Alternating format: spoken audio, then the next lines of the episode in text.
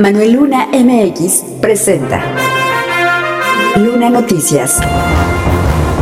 Compartimos conocimiento.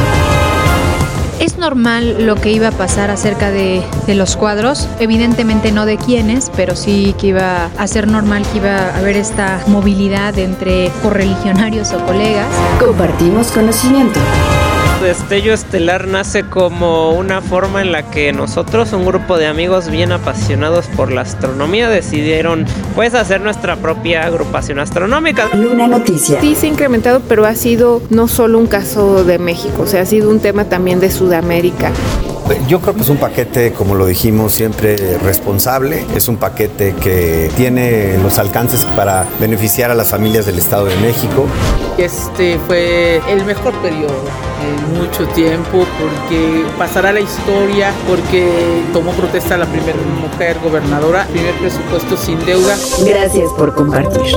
www.lunanoticias.com Síguenos en Spotify. Estatal. El Pleno de la 61 primera legislatura de la Cámara de Diputados aprobó por unanimidad el paquete fiscal del ejercicio 2024 para el cual los diputados destacaron la apertura de diálogo del gobierno estatal para realizar ajustes a la propuesta original durante el análisis del mismo en las comisiones de planeación y gasto público, así como de finanzas públicas, para el que consideraron es un paquete más fuerte y robusto con una visión plural. Al respecto, el diputado presidente de la Junta de Coordinación Política, Elías Rescala Jiménez, afirmó que es un paquete fiscal responsable.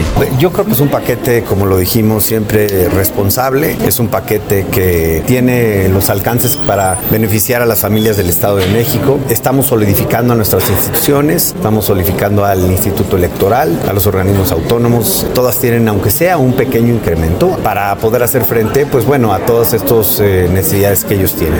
Respecto a la reducción de presupuesto, a la propuesta original proyectada para la Universidad Autónoma del Estado de México, indicó que aún con el ajuste, la OAM tendrá 150 millones de pesos más que el año pasado, aclarando que no tuvo recorte y reiteró que también hubo ajuste al alza para el Instituto Electoral del Estado de México. Señaló que a pesar de que el presupuesto para el próximo año tiene incremento en educación, salud y desarrollo social con incremento de 2 millones de pesos a programas sociales, estarán pendientes de cómo se aplicarán estos recursos, ya que se dieron al gobierno estatal las herramientas para satisfacer las necesidades de los mexiquenses al ser un presupuesto sólido que respalda a las instituciones y que llegue a los que más lo necesitan. Aunado a ello, tras conversar con empresarios sobre los impuestos ecológicos que eran los que más les impactaban, tuvieron oportunidad de incluir dentro del paquete fiscal algunas consideraciones. Se quitó uno, relacionado a la compra de algunos materiales pétreos, ya que eso iba a incrementar los costos en construcción, afirmó el diputado. Respecto al incremento de la Secretaría de Movilidad, detalló que es en función de los proyectos de infraestructura estatal. Hay un gran presupuesto porque estamos comprometidos con la infraestructura de, de los mexiquenses. Creemos en los proyectos de infraestructura que se van a hacer al oriente del Estado de México. Esto tiene dos, dos situaciones importantes. Detona el crecimiento en la zona oriente, que lo necesitamos, y además mejora la movilidad, mejora las condiciones de vida de las y los mexiquenses en, en esa zona. Van a tener un transporte seguro, limpio y mucho más rápido. Son dos proyectos, es el del trolebús eh, Chalco-Santa Marta, que continúa en su a, elaboración, y tenemos también ahí el Mexicable de eh, Naucalpan. Referente al ICEMIM, mencionó que de acuerdo con la secretaria de Finanzas, con lo que se asignó, pueden subsanar lo que hace falta para este año. Por otra parte, dijo que el presupuesto fortalece a los municipios con dos programas, el Fondo Estatal de Fortalecimiento Municipal, el FEFOM, programa que mantendrá el mismo monto del año pasado, el cual es de 2.500 millones de pesos. El otro es el programa de apoyo para el desarrollo. Finalmente, dijo que el monto de ingresos es el mismo que propuso el gobierno estatal, por lo que al no tener temas pendientes, no habrá periodo extraordinario, pero seguirán trabajando en comisiones a través de la Diputación Permanente. www.lunanoticias.com Compartimos conocimiento.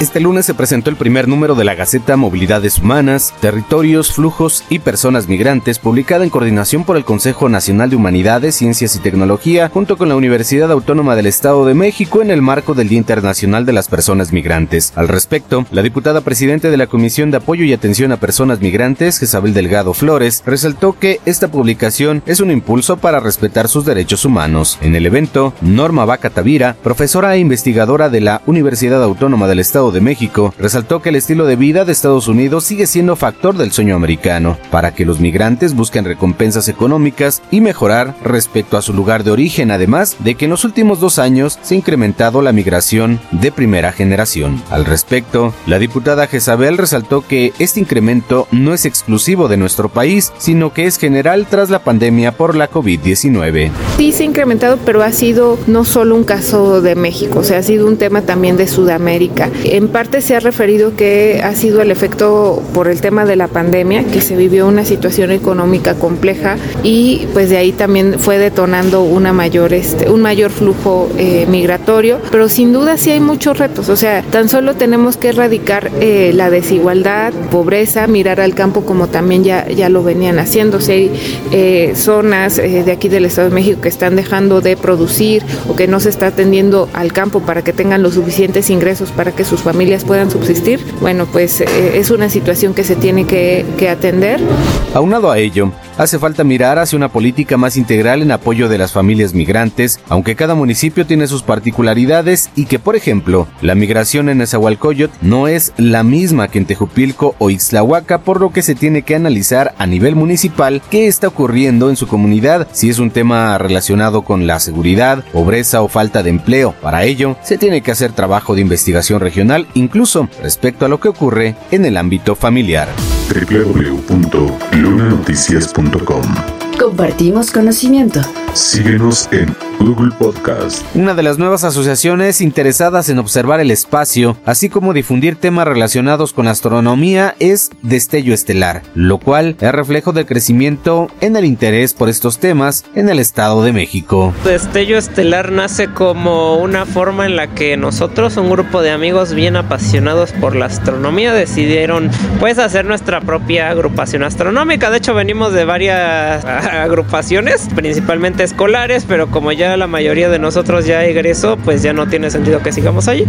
Y pues dijimos, también la- el problema de las escuelas es que como que tienen, están un poquito cerradas, que solamente alumnos, ¿no? Y luego que la institución nos dice cosas de que, a ver, que para usar el nombre de la institución, muchas, muchas trabas, ¿no? Así que dijimos, vamos a hacerlo por nuestro lado, hacerlo a nuestro modo, ya sin las limitaciones institucionales. Para Alain Mirón, integrante de esta nueva agrupación, empezaron con observaciones astronómicas y campamentos entre ellos y se plantearon divulgar la astronomía desde los más pequeños hasta los más grandes, sobre cómo armar, por ejemplo, un telescopio, cómo observar un eclipse solar como el que estará ocurriendo el próximo 8 de abril de 2024. Somos apasionados por la astronomía y hace- sabemos mucho sobre astronomía, pero no estudiamos astronomía.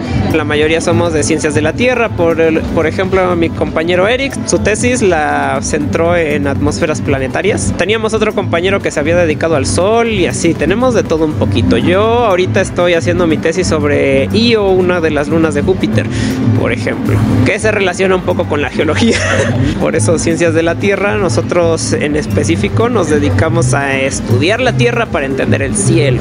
En este momento su objetivo es hacer experimentos durante el eclipse solar del 8 de abril del próximo año, como la comprobación de la teoría de la relatividad de Albert Einstein, por citar un ejemplo. www.lunanoticias.com Compartimos conocimiento.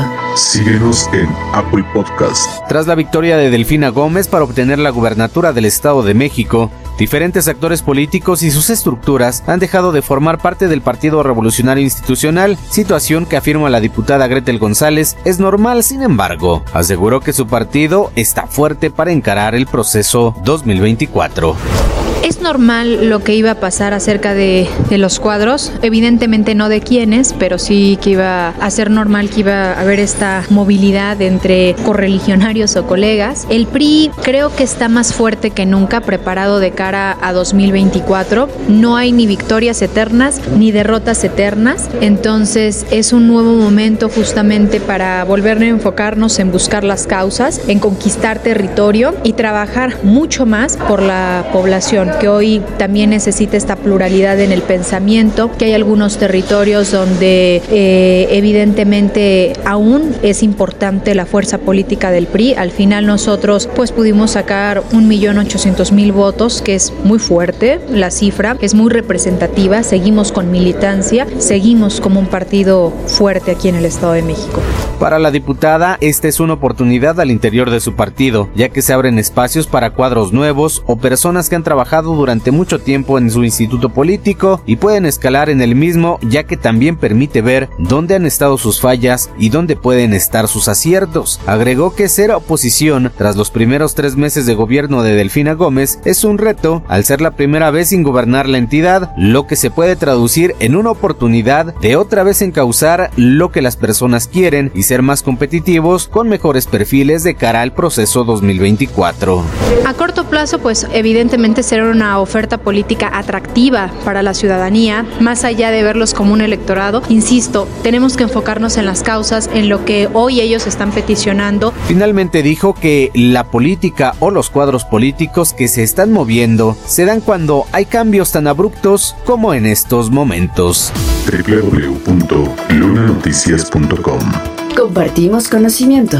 Síguenos en Google Podcast. La Cámara de Diputados del Estado de México cerró su primer periodo ordinario de sesiones del tercer año legislativo con 20 sesiones plenarias, tres de ellas de carácter jurisdiccional. Así lo dio a conocer la diputada presidente de la mesa directiva, Susana Cisneros Cos, quien agregó que en dicho periodo se recibieron 262 iniciativas y fueron aprobadas 221. Aunado a ello, se expidieron 58 decretos, de los cuales 56 fueron aprobados por unanimidad. Se presentaron 63 puntos de acuerdo, aprobándose 52 de ellos. Cisneros Cos además calificó de histórico el periodo que concluyó. Este fue el mejor periodo en mucho tiempo porque pasará la historia porque tomó protesta la primera mujer gobernadora, primer presupuesto sin deuda. No existía en muchos años un presupuesto sin deuda y aprobado por unanimidad. Eso habla del gran liderazgo que la maestra Delfina tiene al interior de este Congreso con todos los poderes, la presencia del presidente de la República por primera vez en la historia del Estado de México a la toma de protesta de un gobernador también es, es algo que va a marcar este, este periodo. Las comisiones legislativas realizaron 99 reuniones de estudio y dictamen, aprobando 55 dictámenes. En el periodo concluido, se aprobaron reformas a la constitución política del Estado, las cuales fueron para incluir el principio constitucional de lactancia como derecho de alimentación de la niñez, también para garantizar el derecho humano al goce de vacaciones periódicas y debidamente remuneradas a los servidores públicos, así como para reconocer el derecho humano de la niñez y niñas a una vida libre de violencia. Se expidieron cinco ordenamientos con rango de ley, destacando la nueva ley de justicia cívica que establece reglas mínimas de comportamiento cívico para garantizar el respeto a las personas y sus bienes, mejorar la convivencia social y mantener el orden público. La otra es la ley de educación del Estado de México, para la cual se realizó una consulta pública a comunidades y pueblos indígenas, así como a personas con discapacidad y diversos sectores. Se aprobó a la ley obligar la rendición de informes de diputados para favorecer la transparencia y la rendición de cuentas en las funciones de representación. Se modificó además el Código Penal y Civil del Estado de México para establecer la nulidad del matrimonio por violencia y sancionar con mayor severidad el abuso infantil, sancionar la usurpación de funciones públicas, especialmente en las policías. La legislatura finalmente convocó a la elección ordinaria de diputados y de miembros de ayuntamiento para el proceso electoral 2024, además de realizar un llamado a las autoridades, ciudadanía y partidos políticos a cumplir con la ley, formas y procedimientos para tener elecciones democráticas en orden y paz social.